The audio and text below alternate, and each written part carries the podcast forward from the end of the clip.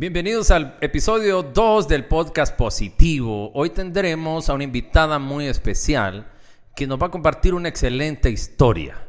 ¿Por qué dejar la comodidad, las oportunidades, el sueño americano de vivir en un país del primer mundo y trasladarse a un país en Centroamérica donde hay menos oportunidades, donde hay menos lujos? ¿Por qué tomar esta decisión? Conozcan la historia de Cindy Cope que es nuestra invitada para el episodio de hoy.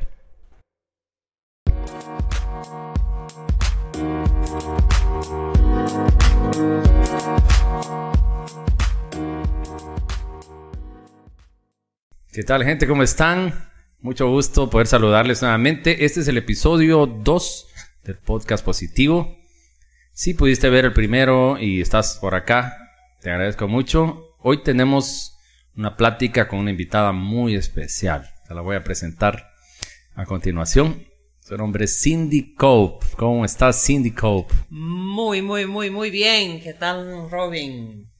Bueno, para mí es un privilegio tenerte acá con nosotros, que formes parte de, bueno, es el episodio 2, son de las primeras invitadas. Este podcast se llama Positivo porque queremos fomentar eso, ¿no? Una actitud positiva en las personas y invitamos gente que, que, está haciendo actividades que de alguna manera nos agregan valor y, te considero una persona así. Pues muchísimas gracias, creo que bonitas palabras y gracias por la invitación. También es un privilegio para mí estar aquí. Ok, para los que nos están escuchando nos están viendo en YouTube, en otro país, estamos en Guatemala, en una región al oriente de Guatemala. Hoy estamos acá en Monjas, que es donde tú vives, Cindy acá en la recta Monjas, en el departamento de Jalapa. ¿Por qué te gusta vivir acá? Ah, me encanta vivir acá. Es un lugar muy bonito. Más que todo, me encanta la cultura, las personas. Eh, la cultura es muy agradable, las personas muy amables, aceptan a uno. Es una vida tranquila, no de mucho estrés. Eh, y, y aún así tenemos cosas aquí cerca, como cosas de conveniencia aquí cerca, pero estamos en un lugar muy tranquilo y de paz y me encanta. Te encanta vivir en monjas. Me encanta. Creo que la gente que nos va a ver o a escuchar de monjas te va a querer más todavía por eso. Ah, gracias. poniendo a monjas en lo alto. sí. Ok, Cindy, bueno, cuéntanos para la gente que no te conoce, quién es Cindy, dónde nací, dónde naciste. Yo nací en Florida, Florida de los Estados Unidos. Y ahí vivía la mayoría de mi vida, eh, eh, en otro estado de Georgia, que es un poco al norte de Florida, eh, por unos años. Pero sí pasé la mayoría de mi vida en esos estados, en ese lugar del sur de los Estados Unidos. Ah, bueno, ¿y cómo es vivir en Florida? ¿Cómo es el clima, el lugar? La verdad que es muy similar a Monjas, muy similar a Guatemala. Hay calor la mayoría del año, hay, solo hay unos meses cuando hay un poquito de frío, pero no tanto, no, no hay nieve ni nada de eso como en el norte de los estados. Muy similar a Monjas. ¿De qué parte de Florida exactamente? Del norte de Florida, que es Jacksonville. Ahí vivía yo antes de venir a, Monjas. Donde son los, los Jaguars, los, jaguares, digamos aquí. Jacksonville Jaguars. Así es. de equipo de, la NFL. Por eso conozco el lugar. Y creo que en una ocasión, estamos acá en tu casa, por acá vi una fotografía de una región de Guatemala, de un lugar muy conocido turístico en Guatemala, que se parece muchísimo a Jacksonville. Es como que fueran el mismo lugar, solo que en diferente país. ¿De qué lugar estamos hablando? Estamos hablando de Río Dulce, que yo por primera vez cuando fui eh, por esos caminos íbamos en, un viaje y pasamos el puente en Río Dulce.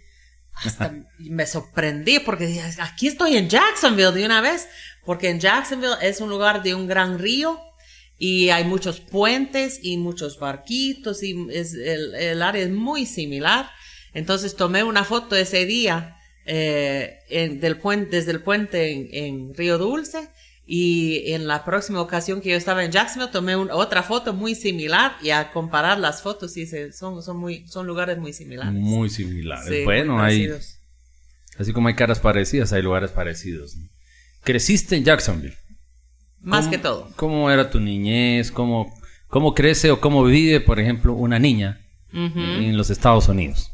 Pues yo eh, soy parte de una, eh, una familia cristiana, estuvimos involucrados mucho en la iglesia, eh, pasamos hasta en, en, eh, des- cuan- al, al ser jóvenes, pasamos en el grupo de jóvenes haciendo muchas actividades, hasta viajes misioneros, eh, mucho tiempo en familia, tengo un hermano mayor y mis dos padres, gracias a Dios, todavía con nosotros y, y y sí, pasamos mucho tiempo en familia, eh, mucho tiempo estudiando, como, como todos, ¿verdad? Mucho tiempo afuera, en el vecindario, con los amigos, en la escuela también, con amigos.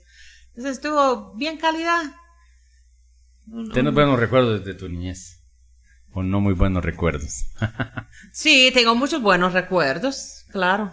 ¿Una niña sana o un poquito ahí conflictiva? No, de niña sí yo era muy tranquila, muy tímida. Tímida. Eh, sí, no hacía bulla ni, ni hacía problemas, solo con mi hermano quizás, pero él, él era más como atrevido y yo sí, a veces le seguía a él, pero casi nunca me metía en problemas solita, Ah, solita no. porque solita no tenía, tenía el valor de hacer cosas.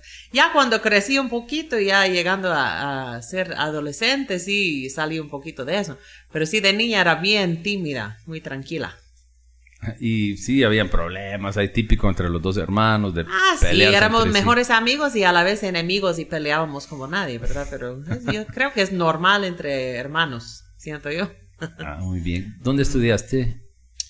Eh, bueno, en Jacksonville yo asistí a un- una escuela como preparatoria eh, para la universidad. Tenía ese, ese privilegio porque la verdad que me ayudó bastante eh, tomar clases eh, avanzadas porque logré salir de diversificado un año antes. O sea Un que con antes. 10, usualmente se gradúa con 18 años.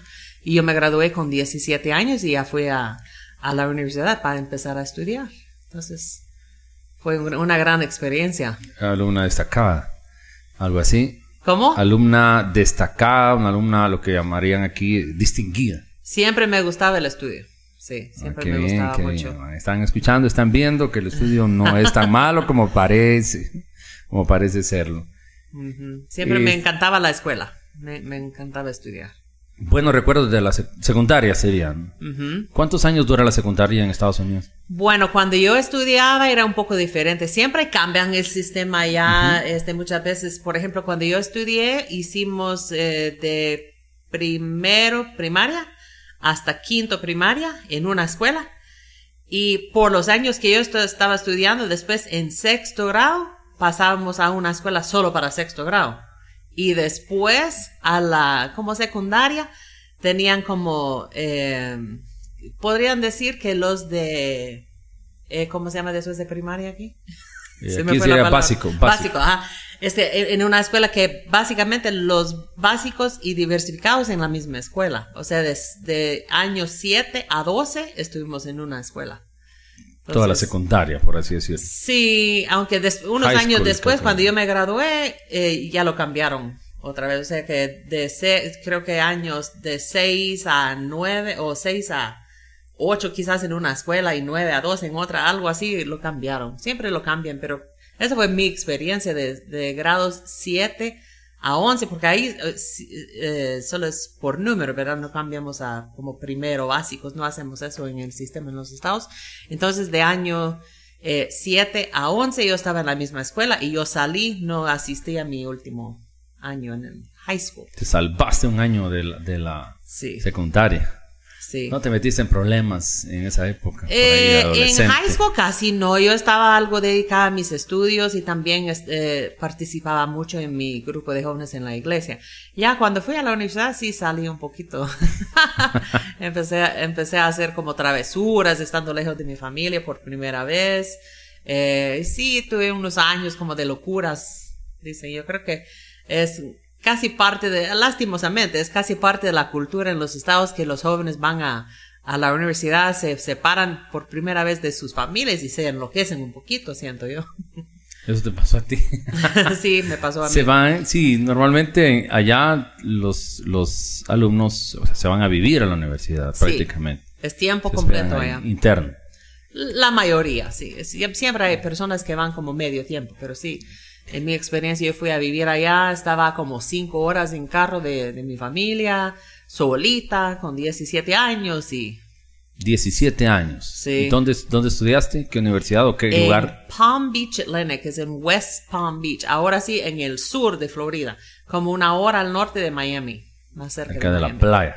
Sí, ahí a la par ¿Y de qué la playa. pasó ahí el primer día que llegas a, a Ay, el primer día estaba afligida. Yo, que- yo siento que el primer año estaba muy nerviosa y ¿qué, qué, qué hago? Y me tengo que cuidar yo solita y nadie está como eh, cuidándome, nadie está como buscando mi- mis intereses de la vida. Yo tengo que cuidarme a mí misma y, y ver cómo hago. Pero después de eso sí me empecé a como relajar y ahí sí empecé a, a salir un poquito y, y hacer locuras y, y quizás meterme con las personas eh, equivocadas en ese, ese entonces. Aunque lo interesante es que ahora sí todavía tengo los mismos amigos y, y todos están tranquilos ahora. O sea que no, no era gente mala, sino quizás en, es, en esa época de nuestras vidas salimos un poco de, de locuras. Como Pero que sacan esa parte ahí. Quizás. este, que querer experimentar. sí, y quizás. problemática y rebelde y todo eso. Sí, un poquito. No nada exagerado, pero sí un poquito. Un poquito salidos y, no sé, atrevidos quizás, más que antes.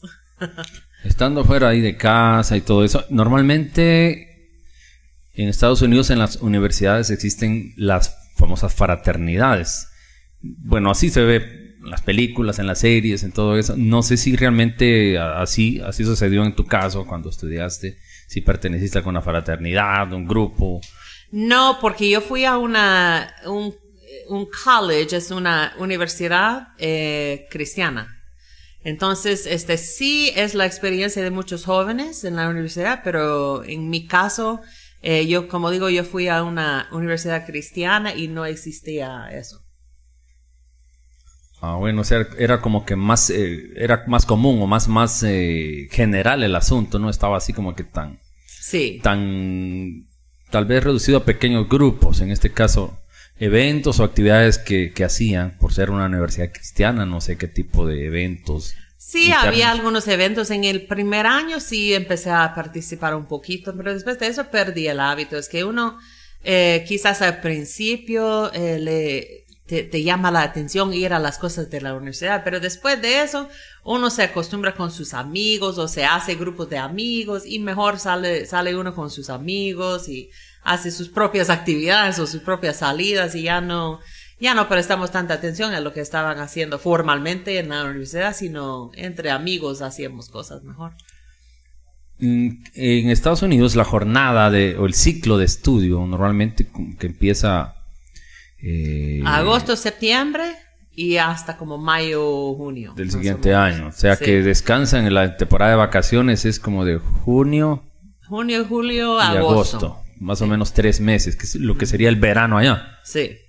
¿Y Sí, qué hacías en los veranos? ¿Volvías a, tu hogar, a tus padres, te ibas de vacaciones? ¿Qué hacías? Sí, la mayoría de los años regresaba yo a, visitar a, mis, a, mi familia, ir a, a veces eh, salíamos de, vacaciones a algún lado quizás, eh, pero más que todo estar en mi casa con mis papás de nuevo y trabajar, trabajar para ahorrar dinero para el siguiente semestre, porque uno, es que es muy caro vivir lejos y no tener el apoyo de la familia que, que te ayude en ese, ese respeto. Entonces sí trabajaba siempre y, y sí pasar tiempo con los antiguos amigos de, de la casa, ¿verdad? Trabajaste en los veranos allá. Casi todo todo mundo.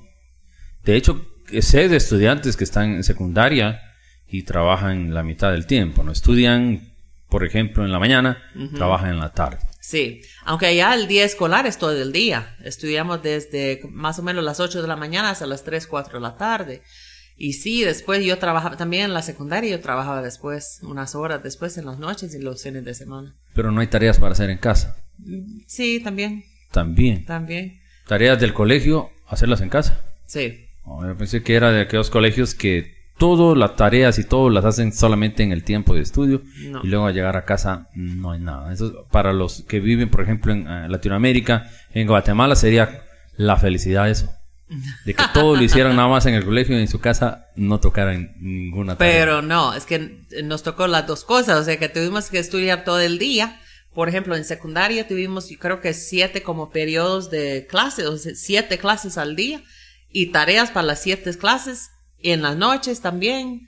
Eh, sí, mu- muchas tareas, que eh, era mucho, mucho trabajo, mucho trabajo. Bueno, y- Pero y se en- mantiene ocupado y fuera de, de problemas. Ya en la universidad, bueno, trabajabas en los veranos.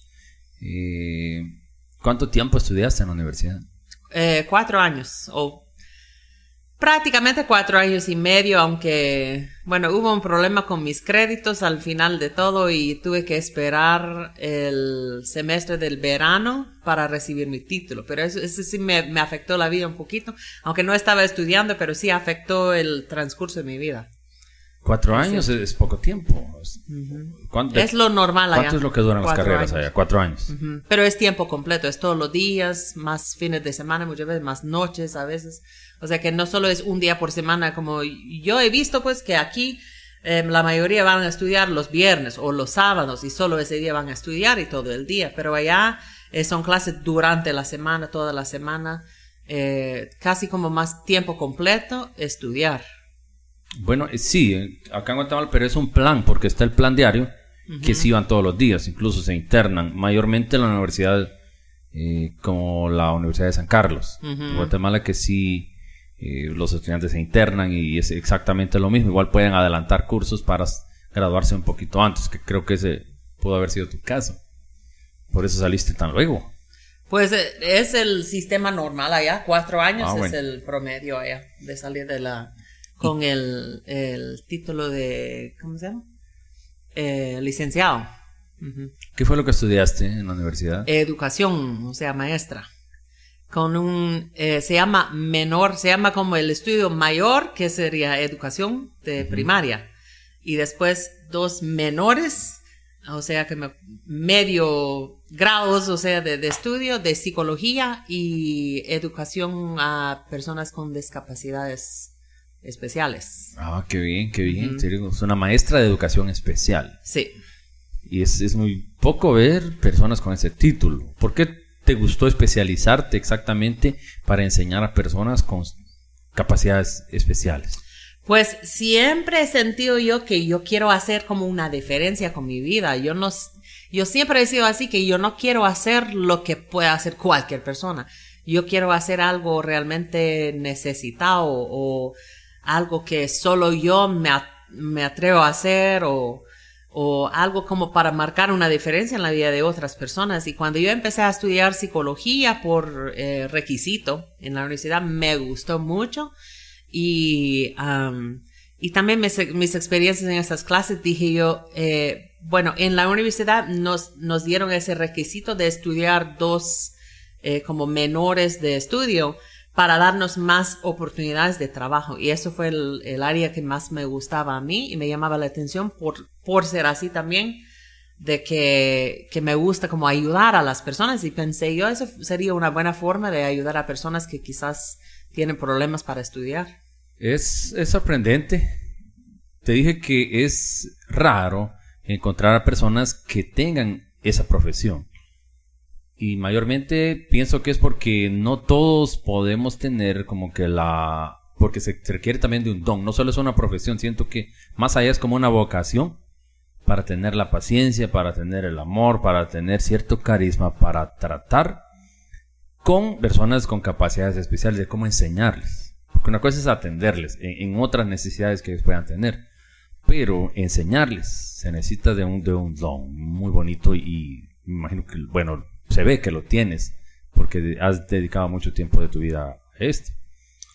Sí, yo di, di, am, bueno, trabajé de, ese tipo de maestra por varios años en los Estados Unidos y sí me gustó mucho el, el, reto de ese trabajo también, los niños y ver eh, su crecimiento en, en, el po- poder estudiar, en su comportamiento. Es que el, no, no sé exactamente qué pensaría uno pensando en personas con capacidades especiales, pero en mi caso eran más como académico, o sea que tenían problemas con el aprendizaje. Eh, quizás, pero sí todavía podían, podían participar en una escuela normal solo con ayuda. Entonces yo fui la mayoría de mis años trabajando en, en esa capacidad. Eh, yo ayudaba específicamente a los niños que estaban en clases normales, pero necesitaban apoyo para poder tener éxito. Y sí, me encantaba ver, como, como digo, su crecimiento y su, de los cambios en sus vidas eh, y verlos mejorar. Sí, fue muy gratificante te sentías muy bien al poder eh, de alguna manera ver que estas personas, gracias a tu trabajo, a tu empeño, a la manera en la que les estabas ayudando y enseñando, estas personas podían después realizar algo. Exacto, exacto. Y yo creo que también esa parte de mi vida fue como eh, dentro de los planes de Dios para mi vida. Yo siempre, yo, yo siento que Dios, cuando Él, Él, bueno, Él ya sabe cuál es la meta o cuál es el, a dónde vamos con, con, nuestras vidas, aunque nosotros no sabemos. Eh, y Él eh, hace el camino para uno. Entonces, eh, toda esa parte de mi vida, yo fui maestra en, en las escuelas públicas por 10 años y todo eso me empezó a preparar para mi vida en Guatemala. Yo trabajaba en, escuelas también que tenían otro reto porque las escuelas donde yo trabajaba eran como en lugares pobres, eh, mucho crimen, mucha pobreza, padres que eran drogadictos, áreas quizás no tan deseados o, lugares donde muchas personas quizás no quisieran estar. Y los niños muchas veces llevaban muchos problemas por lo mismo, por sus dificultades en sus casas, con sus familias, sus familiares, sus padres, abuso, muchas cosas.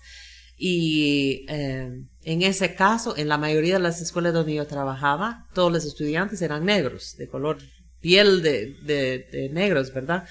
Y entonces fue una experiencia para mí muy agradable, me encantó esa cultura, ponerme como parte de ese, de ese grupo, pero sí muchas, muchas veces miraba a mi alrededor quizás 500 personas y yo la única blanca. Eh, y, y, y, me daba como risa, me daba gozo, no, no, me, no me importaba. Pero ahora, viendo para atrás, pienso, ah, es que Dios me estaba ya preparando para ser la persona diferente en el cuarto, la persona blanca, la gringa, dicen, o que en el mercado los niños se me quedan viendo ahora. Eh, pero fue como un proceso de, como de, alistarme para lo que venía más adelante en mi vida, siento yo. Bueno, eh, eso, eso lo comenzaste a hacer, bueno, te graduaste de maestra en psicología y educación especial. Al salir de estudiar, empiezas inmediatamente a trabajar. ¿O cómo fue ese caso de cómo terminaste enseñando en este tipo de escuelas que creo que aquí en, el área, más que todo en el área urbana de Guatemala, se le conoce como escuelas marginales por ahí. Sí. Porque ya en el área rural, acá en nuestro país sí abundan ese tipo de escuelas con bajos recursos, con situaciones muy parecidas a las condiciones en las que estaban, en este caso, los alumnos de los lugares donde tú enseñaste. Entonces, te gradúas y luego, ¿qué pasa de ahí? Pues como comentaba, y no, no quiero pasar mucho tiempo ahí, pero por un problemita en mis créditos de la, de la universidad, eh, no me dieron mi título hasta como agosto. Y como el, año escolar empieza en agosto, no podía ir a, solicitar un trabajo en las escuelas públicas, eh, donde, de hecho, en ese, ese entonces de mi vida iba a ser mi primer trabajo profesional, yo quería ganar lo más que podía, ¿verdad? Entonces, y en las escuelas públicas allá pagaban más. Entonces, yo preferiría en ese entonces trabajar en una escuela pública, pero no podía ese primer año por ese problemita de mis créditos de la universidad. Entonces tenía que esperar hasta agosto y el único trabajo en ese, en ese mes que yo encontraba era en una escuela privada. Entonces mi primer año yo trabajé en una escuela, en un colegio cristiano, de parte de una iglesia con niños tan, tan bonitos, tan, es que de familias con recursos, padres muy interesados en su educación, en su comportamiento, eh, comportamiento. Era un año, pero como del puro cielo, porque yo siento que si yo llegaba o no llegaba, no importaba, los niños iban a aprender igual por su situación. Y sí, fue muy bonito y me preparó y me dio como más confianza como maestra tener esa experiencia muy fácil, una experiencia muy fácil. Pero a la vez me di cuenta de eso de mí, de que yo no nací para eso, para solo estar ahí como haciendo lo fácil, cómoda, en una situación así. Sí, doy gracias a Dios por esa experiencia porque me ayudó bastante a prepararme, pero no es donde yo quería pasar mi vida y no era la meta de mi vida. Entonces, el, en mi segundo año ya, donde cuando yo podía em, buscar trabajo en otra parte, sí fui a otra parte. Y en esos años estaban buscando eh, los maestros nuevos y eh, daban como la sugerencia a los maestros nuevos ir a esas partes de la ciudad, de la ciudad, eh, como, como describí antes, que con mucha pobreza o quizás donde otros maestros ya con más experiencia no querían estar. Entonces, como necesitaban maestros, nos animaban ir a esos lugares y dije yo, cabal, eso es donde yo quiero estar, todos. Entonces ahí fui y muchos maestros fueron a, esas escuelas al principio, pero no, más podían, salían de ahí. Pero yo fui ahí y nunca salí. Ahí es donde yo quería estar, ayudando a las personas que de verdad me necesitaban. Eh, no me gustó ese sentir que, ay, si yo llego o no llego, los estudiantes están bien conmigo o sin mí. No, no estoy haciendo diferencia en sus vidas. No quería ese tipo de vida. Yo quería hacer la diferencia. Y en ese tipo de escuelas sí yo sentí esa diferencia que yo podía afectar en las vidas de mis estudiantes. Me, encantó. Ir a ese lugar y como que sentiste que había un propósito especial. El hecho de estar ahí marcando una diferencia, porque si hubiese ido a otro lugar donde, bueno, estaba más cómoda, tenías posiblemente, eh, estabas relacionándote con, relacionándote con personas de tu color, de tu raza, tal vez no, no, no hubieses eh, marcado una diferencia como la que sí marcaste yendo a estos lugares, a estos barrios donde posiblemente nadie quería ir, pero tú decidiste ir allí. ¿Cuántos años estuviste impartiendo o trabajando en este tipo de escuelas públicas marginales? Todo el resto, los resto, el resto de mis años de, de, maestra, o sea, nueve años más estaba en esas escuelas. El primer año en, en el colegio privado y después de eso nueve años en escuelas. Wow, casi una década enseñando. ¿Y recuerdas alguna experiencia con algún alumno en especial de que, no sé, alguna anécdota, algo que haya sucedido, que, que recuerdes que te ha impactado mucho? Ah, es que muchos, muchas, experiencias. Eh, muchas experiencias muy bonitas, muchos estudiantes muy agradecidos, muy amables, hasta unos padres muy, eh, muy cariñosos también. Eh, muchas cartas que todavía tengo algunas en unas cajas donde viven mis papás y cosas muy bonitas, pero eh, como en cualquier cosa de la vida, las cosas negativas quizás o las experiencias como de, de susto o de, de nervios siempre como brincan en la mente, ¿verdad? Pero sí tenía yo unas experiencias de, eh, de robo, por ejemplo, en la escuela me robaron eh, más que una vez o sea que quitaron cosas de mi aula. No, no, a mí, a mi persona no me hicieron nada, pero sí entraron a mi aula. Eh, llegaron policías a entrevistarme por varias cosas sobre los años. Una vez hubo como más o menos un secuestro, pero era de un familiar, pero un secuestro de mi clase, o sea que quitaron la niña detrás de mí. Yo estaba Se robaron a una niña del salón de clase. Era una tía que no quería que se fuera con el Estado, que ya lo iban a quitar de su hogar o algo así, pero sí, oh. la tía llegó y la, la robó, eh, de, como detrás de mí, me entrevistaron los policías. Este, más que una vez llegué a mi, a mi aula con, eh, como esa, ese polvo negro, que los policías habían entrado como para tomar huellas oh. de lugares porque habían entrado a las, a las clases a robar experiencias así inolvidables, pero en todo eso nunca tenía miedo, nunca me pasó nada, gracias a Dios, de, violencia, ni nunca me sentí como inseguro eh, que algo me iba a pasar o algo así, pero sí fueron cosas muy interesantes, muy diferentes de mis, mis experiencias de la vida.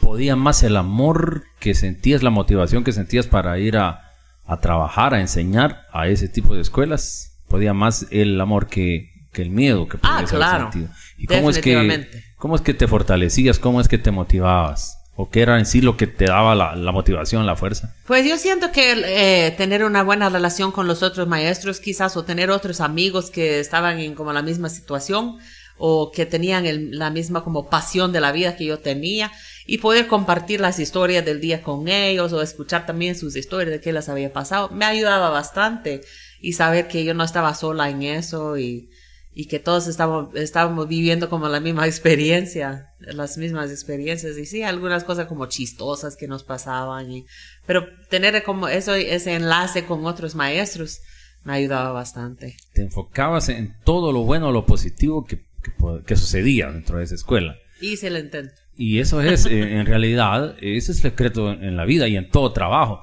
Porque acá nos está escuchando de repente mucha gente que no está disfrutando el trabajo que hace o, que se enfoca de repente en, las cosas malas y eso hace que haya mucho estrés, que no se disfrute y, que eh, de alguna manera se sienta como que se está perdiendo el tiempo, como que no hay un buen propósito, pero al enfocarse en este caso en todo lo bueno que sí sucede, esa es actitud positiva y eso es lo que estamos tratando de fomentar acá y, me, llama mucho la atención, me gusta todo lo que estás diciendo.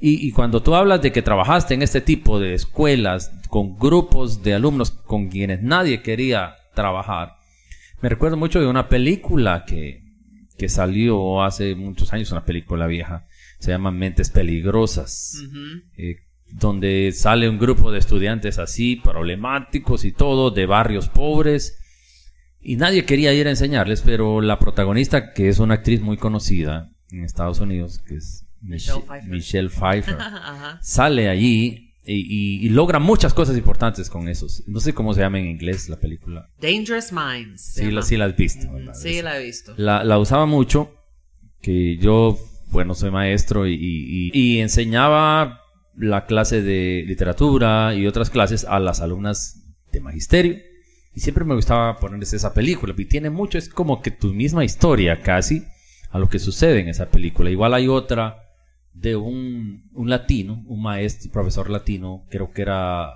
suramericano por ahí de Bolivia, que se llama Jaime Escalante. Esa, esa película está basada en una historia real, porque el profesor Jaime Escalante va a un, no sé en qué estado de los Estados Unidos, va a un barrio donde hay estudiantes con quienes nadie quiere trabajar, donde hay mucha delincuencia y él va y empieza a enseñar cálculo, matemáticas a este tipo de alumnos y empieza a meterlos en concursos a nivel nacional y empieza a ganar el concurso nacional de cálculo y de matemática.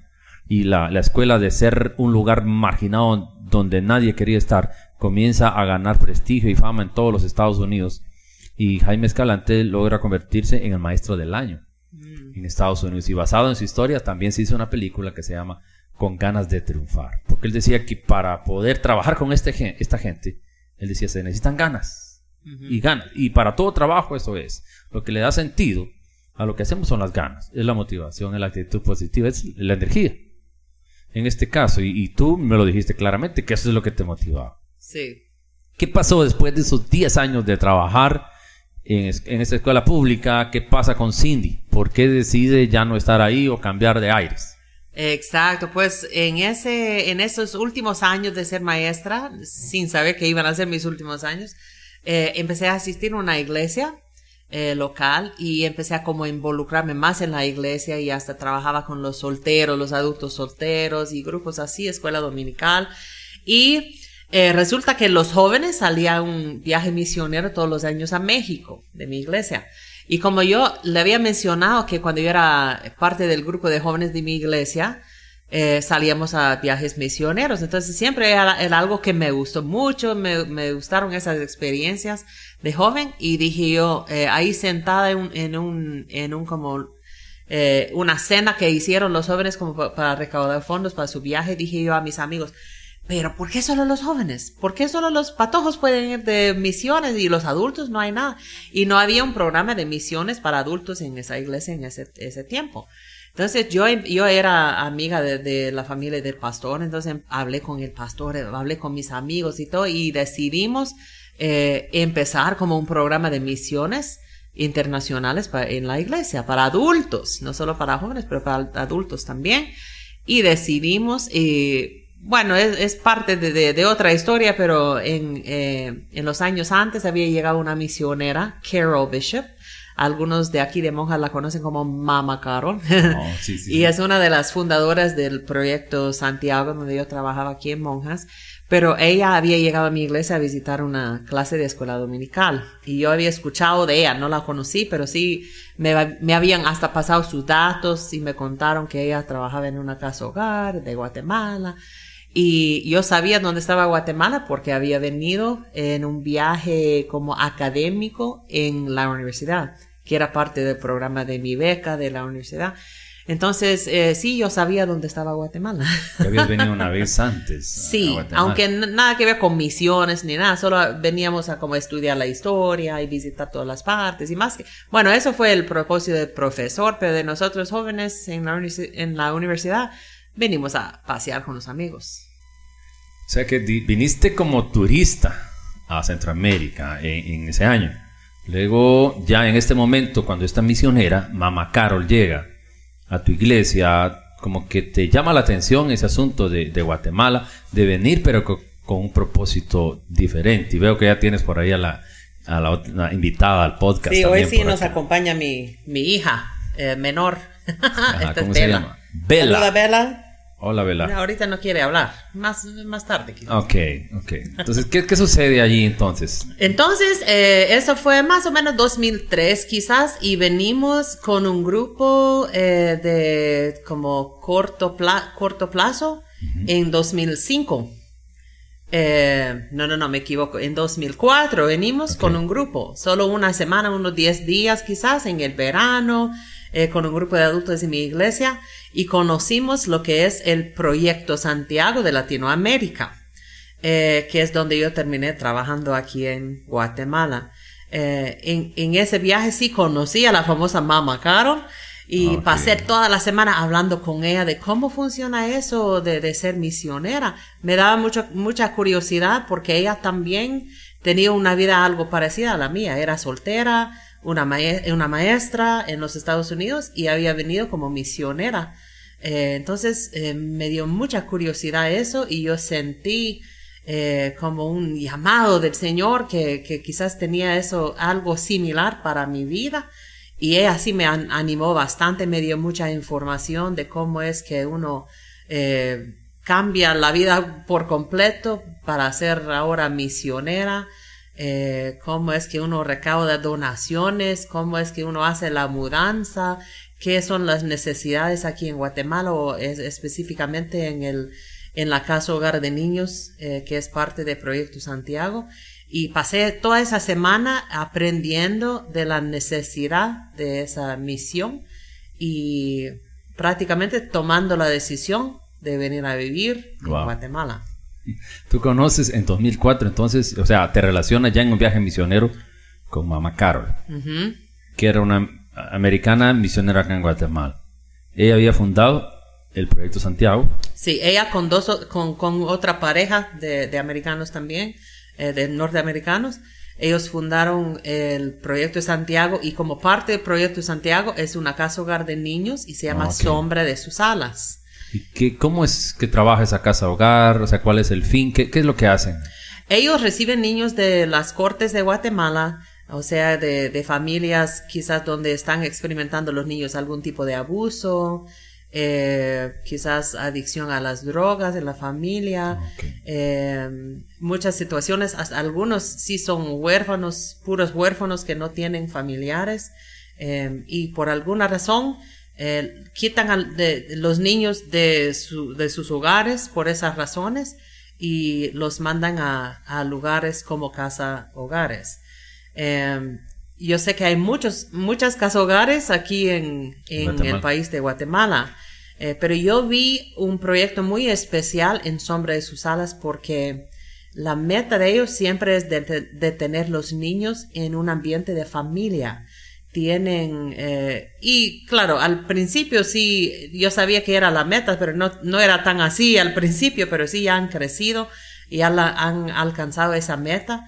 Y ahora, eh, por ejemplo, el proyecto es de tener parejas de guatemaltecos como padres y viven con hasta 12 niños a la vez y viven como una familia, viven ellos solitos eh, como grupo, eh, cenan juntos, preparan comida juntos, enseñan a los niños a hacer oficio en la casa, eh, hacen como devocionales, aprenden de Dios, hasta ahora hacen sus estudios en casa, pero viven como, como cualquier familia. eh, tratando de como dar otro diferente ejemplo a los niños y primero Dios como quebrar el ciclo de, de lo mismo, ¿verdad? De abuso, de pobreza, de, de, las cosas que experimentaron los niños en su temprana edad. Eh, y ahora hacer ese cambio y, y, enseñarles qué es una familia y qué es el amor.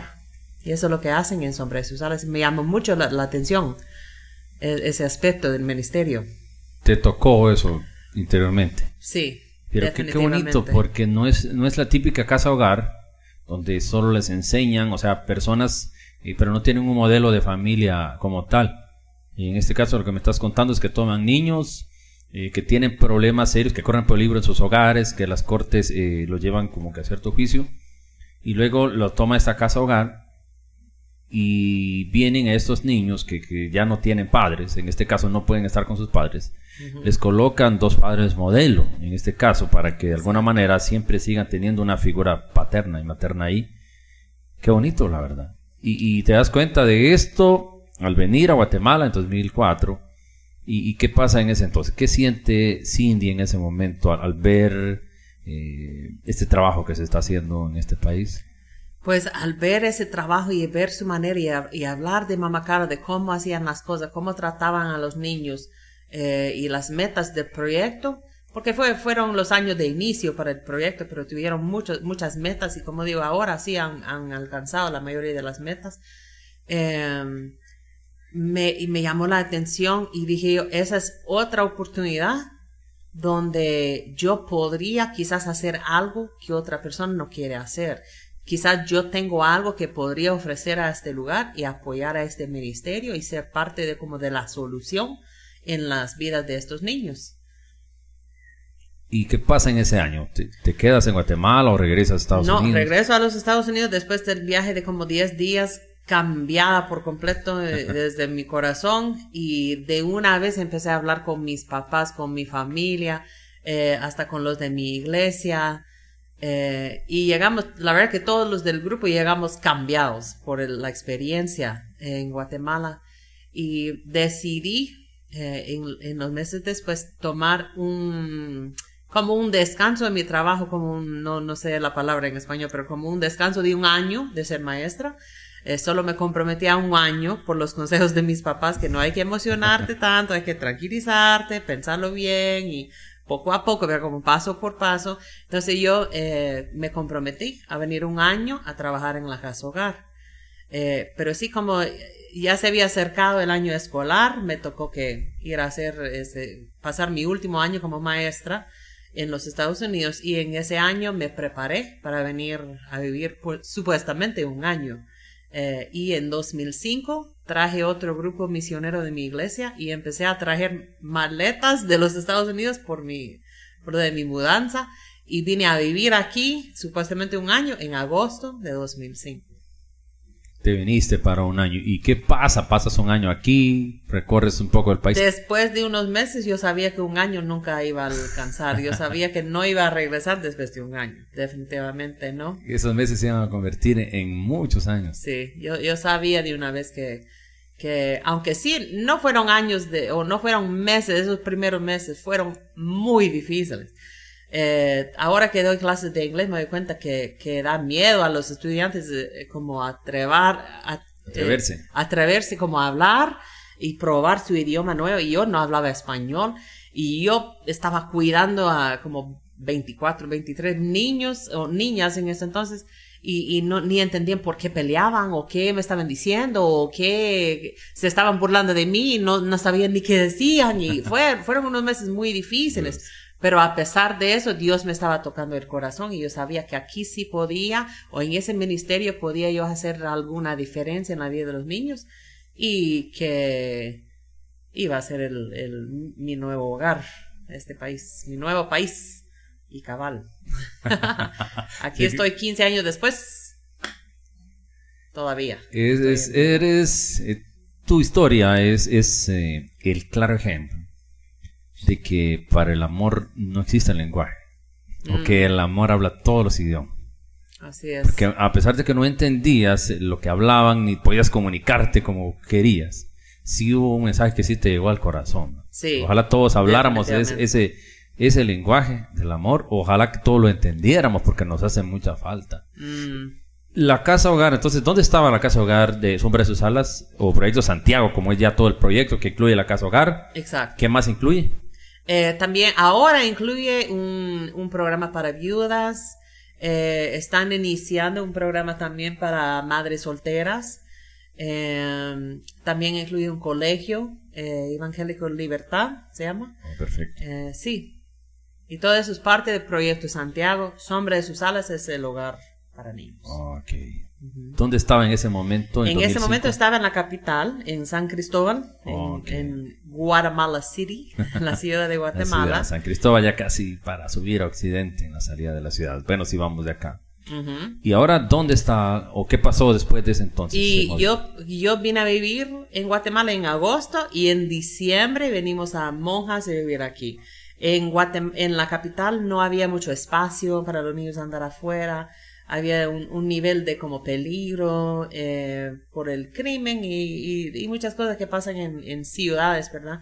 Y, querían como una vida de más como libertad para los niños poder salir un poquito y tener más seguridad. Entonces busca- buscaron y encontraron un, bonito terreno aquí en las afueras de Monjas y venimos a construir y ahora sí tienen un bonito sitio eh, con muchas casas y hasta salón salón para los niños, un colegio y todo, sí, Wow. tienen un bonito sitio con mucha construcción. Es un complejo grande. Sí, ah, ahora sí los niños pueden salir a andar en bicicleta, hacer ejercicio, jugar. Sí, ese es un lugar muy bonito. ¿Y cómo, eh, cómo es que subsisten o se mantienen? ¿Cómo es que quién, eh, quién les apoya, por ejemplo, para poder llevar a cabo? Eh, a los niños de- del hogar, dice. Y a todo el movimiento del proyecto Santiago. Eh, tenemos muchos donadores, muchas iglesias eh, de los Estados Unidos, más que todo, de Canadá también, hasta donaciones locales. De, hay, hay muchas personas que son como amigos del proyecto aquí en, en Monjas y en estas áreas que llevan, por ejemplo, un pick-up lleno de ejote o elote o sandía o, o lo que sea y hacen donaciones. Incluso llegaron los de Wendy's, el restaurante, Wow. hace, no hace mucho y, y entregaron hamburguesas para todos los niños. Sí, hay muchas donaciones también locales, las personas que, eh, que, que terminan conociendo al proyecto y, y amando al proyecto, que ayudan también. Qué bien, o sea que personas que nos están viendo, que nos están escuchando, acá en Guatemala, en Monjas, Jalapa, departamento de Jalapa, Casa Hogar Sombra de sus Alas o Proyecto Santiago. Si quieren convertirse en donadores, si quieren colaborar, pues las puertas están abiertas, ¿no? Para Claro que sí, Que es un claro muy buen sí. proyecto. Yo creo que, que sí vamos a por ahí a tener noticias de personas. Por ahí en la descripción vamos a colocar tu, tu dirección de, de correo o de redes sociales. De repente te puedan contactar. Perfecto. ¿Qué pues sucede entonces? Cindy eh, se va después de, de- de- del proyecto Santiago. Actualmente no estás ahí. La verdad que no, no, no siento que yo salí del proyecto, sino me llamó la atención otro proyecto que yo quería, que yo vi una necesidad eh, aquí en Monjas eh, con, con mis amigos locales.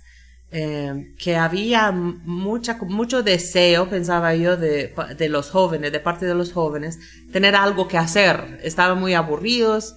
Yo empecé a asistir a una iglesia local o, o varias iglesias locales, eh, siempre andábamos visitando. Conocí a muchos jóvenes eh, y hasta mi hogar como que se, se convirtió en un lugar donde llegaban los jóvenes después del culto en las noches o, o los fines de semana llegaba a mi casa, hacíamos juegos, yo les preparaba comida a veces, o por lo menos un fresquecito, algo. Eh, mis papás me compraron un Wii y así empezó todo de, de la guitarra y todo ese rollo del Wii, de, de los videojuegos. Eh, y y empe- empecé a como hacer eso como un mini ministerio afuera de mi trabajo.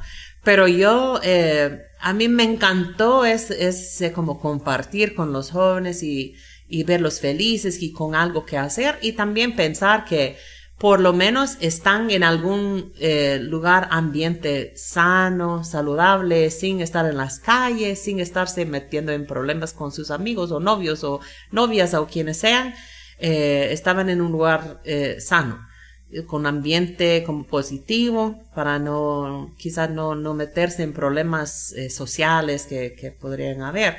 Entonces empezó así un sueño que yo tenía de abrir un centro de jóvenes. Eh, que en mis sueños era un lugar donde podría yo abrir las puertas a cualquier joven o persona adulta también de la comunidad para, para llegar a pasar un buen momento, siempre con ambiente positivo, eh, ambiente cristiano, em, donde podrían como solo pasar tiempo con amigos, hacer nuevos amigos y también experimentar el amor de Dios en sus vidas a través de, de las personas que, que trabajamos ahí. Entonces, después de ocho años en el hogar, con la gran bendición de ellos, o sea que no me despidieron, no hubo ningún problema, eh, yo salí de ahí con su bendición para, para empezar este nuevo proyecto que se llama Gotas de Esperanza. Gotas, veo que ahí tiene la, la playera. Aquí tenemos la playera, la publicidad de todo. pero sí, ahí está Gotas de Esperanza.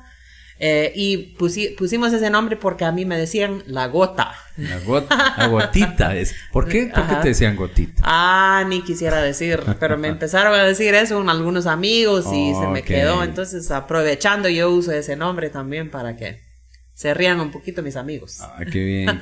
Gotas de esperanza. Entonces, ¿en qué consiste Gotas de esperanza? ¿Qué es lo que haces actualmente, lo que diriges? Eh, mire, este año pasado ha sido un poco difícil por lo de la pandemia, pero antes de, tocar ese tema, em, el programa en sí es que yo no quería, una cosa que yo no quería es tener que buscar más donaciones porque ya busco o eh, buscaba como parte de mi, de mi poder vivir y pagar cuentas, renta, etcétera, y buscaba yo donaciones personales como misionera. Y la verdad que eso siempre es lo más difícil de las misiones. Como cuesta, uno tiene que, se, siente como un poco humillado, aunque es algo también que, que ayuda, ¿verdad? No, a no ser orgullosos. Es, no es algo malo que uno busque donaciones, pero a la vez no quería, eh, yo sé que, que, hay muchos que están pasando por mucha necesidad y quizás ni tienen dinero para estar donando a otros. Entonces no quería como tener eso como otra carga. Entonces, en mi, en mi pensar, dije yo, si yo podría como abrir medio negocio, medio ministerio y tener el negocio para apoyar al ministerio. Eso es lo que yo decidí hacer. ¿Y qué, qué negocio podría abrir yo siendo maestra y siendo gringa? Lo que siempre me habían pedido eran clases de inglés. Entonces eh, tomé como un año en los procesos legales y todo y abrimos también una academia formal de inglés como parte de Gotas de Esperanza y el ingreso de la academia va para pagar lo del, del centro de jóvenes eh, por las actividades y todo que hacíamos. Em, en el centro de jóvenes hay juegos, hay videojuegos, hay lugares como para hacer reuniones, eh, tuvimos películas, noches de película, estudios bíblicos ah, y todo eso como parte del centro de jóvenes y también venta de refacciones, cosas así que siempre que fue mi sueño. Ahora, hablando del último año, sí ha costado un poquito porque por la pandemia no hemos podido tener como reuniones, juntar a, muchas personas ahí. Entonces, eh, al principio yo estaba un poco preocupada que, que todavía seguía la academia, gracias a Dios, porque podemos hacer clases en línea, etcétera. Pero, eh, ¿Qué íbamos a hacer de ministerio? Porque ya estudios bíblicos, eh, reuniones no podíamos hacer. Entonces, en ese año pasado, gracias a Dios y la ayuda de un amigo Walter Oliva Nova, que muchos que son de aquí lo van a conocer, pero él tuvo la idea de empezar a dar comida a los más necesitados. Y no sé si, si te recuerdas que hace un año o un poco más de un año se veían muchas personas en la calle con banderas blancas. Correcto. Que, que, eso quería decir que ellos tenían necesidad, que tienen hambre, que no tenían comida en sus casas. Y eso sí, claro, a todos nosotros nos tocó el corazón, ¿verdad? Los que todavía estuvimos comiendo, nos daba, eh, nos daba algo de como nos, como nos tocaba. Correcto. Entonces él empezó a buscar donaciones y yo me enteré de eso porque vi en Facebook, en el Facebook de él un día, que él estaba buscando donaciones para comprar fruta, para ir con una comida que él iba a regalar. Y yo le dije, ah, con mucho gusto, es que le, damos para la fruta esta vez. Y empecé a hablar de él, él es un gran amigo mío. Y eh, entre los dos empezamos a, a, yo, yo como me junté con él como parte de ese proyecto y ahora eh, un año después sigue ese programa de dar comida a los más necesitados y se llama Pan de Vida. Es lo que hemos estado haciendo el último año, poco más de un año, eh, de ministerio en Gotas de Esperanza. Proyecto Pan de Vida. Tomamos por turnos. Eh, er Walter y su familia, ellos preparan comida como caliente, o sea, comidas. Y nosotras con Rosita, quien es mi asistente, preparamos bolsas de víveres. Y cada como otra vez hacemos eh, por turnos y regalamos comida a los que son más necesitados. Wow, es perfecto. O sea, que Gotas de Esperanza se ha convertido como un mini proyecto Santiago, como una pequeña sucursal del proyecto Santiago que están realizando obras sociales, da clases de inglés, tienen el centro de jóvenes. Walter Oliva es, un amigo también, es conocido. De repente creo que vamos a colocar por ahí en la descripción para que lo busquen como contacto a las personas que quieran unirse a esta obra social de llevar víveres, de llevar comida a las personas con necesidad. Exacto, sería muy bueno. Y, hablando de eso, que no es tanto que yo tuve la idea, la idea no fue mía eh, de, dar las víveres, dar víveres y dar comida, fue, fue de él. Yo siento que lo importante o la lección que yo estoy aprendiendo de eso es que quizás nosotros tenemos nuestros planes, pero Dios tiene el mejor plan. Y a veces no, nos, el plan o el camino de nuestras vidas no sigue de nuestra manera, o sea que no, a veces no sabemos qué va a pasar en el futuro y pueden haber cambios, pero en vez de rendirnos y es, ay, no, ya no puedo hacer nada en el centro de jóvenes, ya no, vamos a hacer reuniones, mejor me rindo, mejor lo cierro y busco otra cosa que hacer.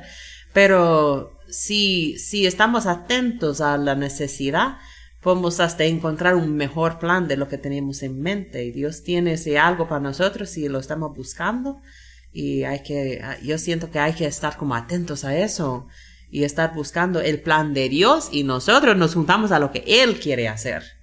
Eh, y eso ha sido la lección para mí, que quizás yo tenía otra cosa en mente, eh, pero Él sí tenía un, un, mejor plan y eso, ahí, en ese plan vamos. ¿Y qué va a pasar? ¿Qué va a seguir después de eso? No tengo idea, Dios sabe. Les va a ir bien. Sin duda alguna les va a ir bien. Qué, qué excelente tu historia. Ya casi para ir cerrando, Actualmente, ¿cómo, cómo te mueves? ¿Qué, lo, ¿Cómo te estás organizada ahorita en los tiempos ya casi saliendo de la pandemia, gracias a Dios?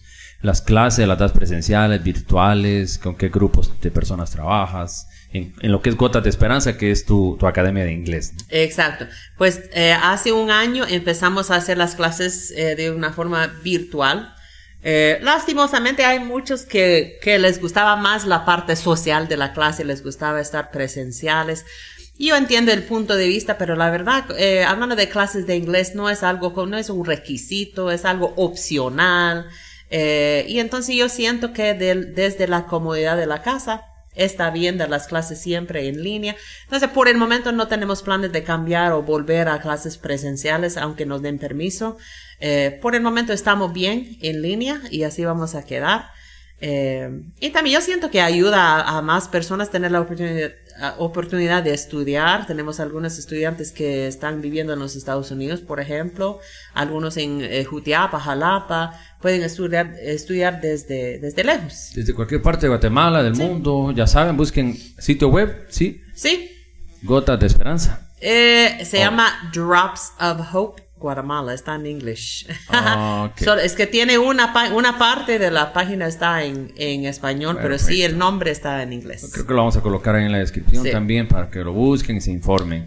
La mejor maestra de inglés acá, Cindy Ah, muchas gracias. Y uno de los mejores estudiantes. Ah, eso sí, no sé, está, difícil, pero dentro de poco sí. No, no quiero mentir aquí en el podcast. Cindy.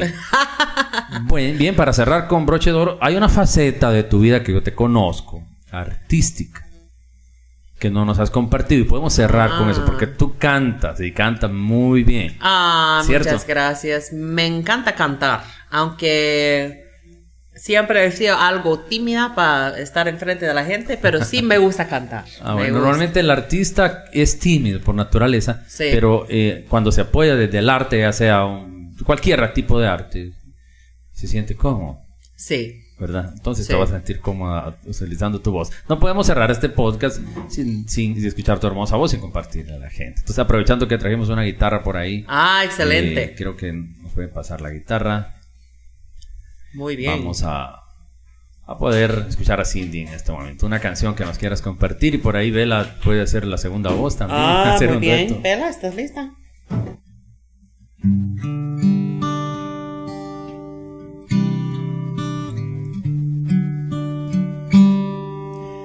Quiero entregarte mis sueños, tu voluntad en ellos. Mi corazón te lo entrego,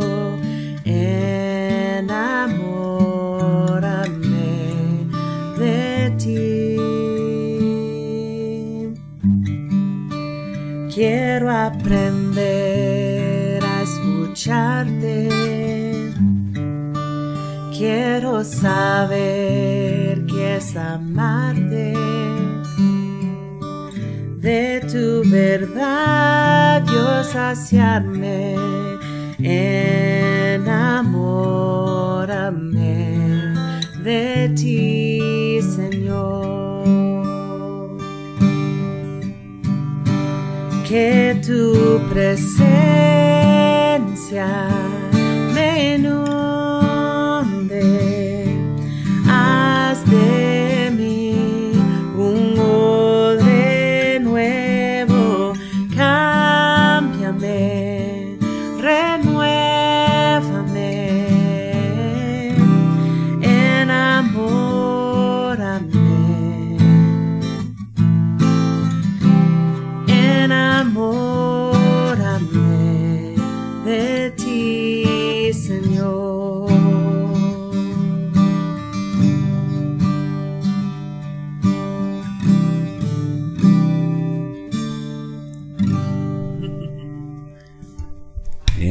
Qué bonita voz.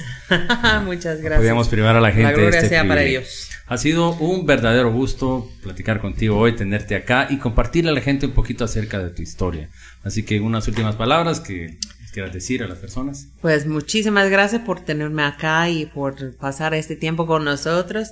Eh, eh, cualquier este, comunicación conmigo, eh, con mucho gusto me manden un mensaje. Eh, vamos a hablar más de, de cualquier cosa que, que quieren saber. Pero la gloria siempre sea para Dios y, y yo les animo que sigan adelante en los caminos de Dios, que Dios tiene un plan perfecto para cada uno de nosotros. Y aunque no sea exactamente lo que esperábamos, Dios siempre tiene el control y si le, le entregamos eh, nuestros deseos, Él siempre tiene un buen plan para nosotros y tiene nuestro mejor en mente. Gracias Cindy, Dios te bendiga en todo lo que estás realizando. Gracias, Gracias a ustedes, nos vemos en el próximo episodio.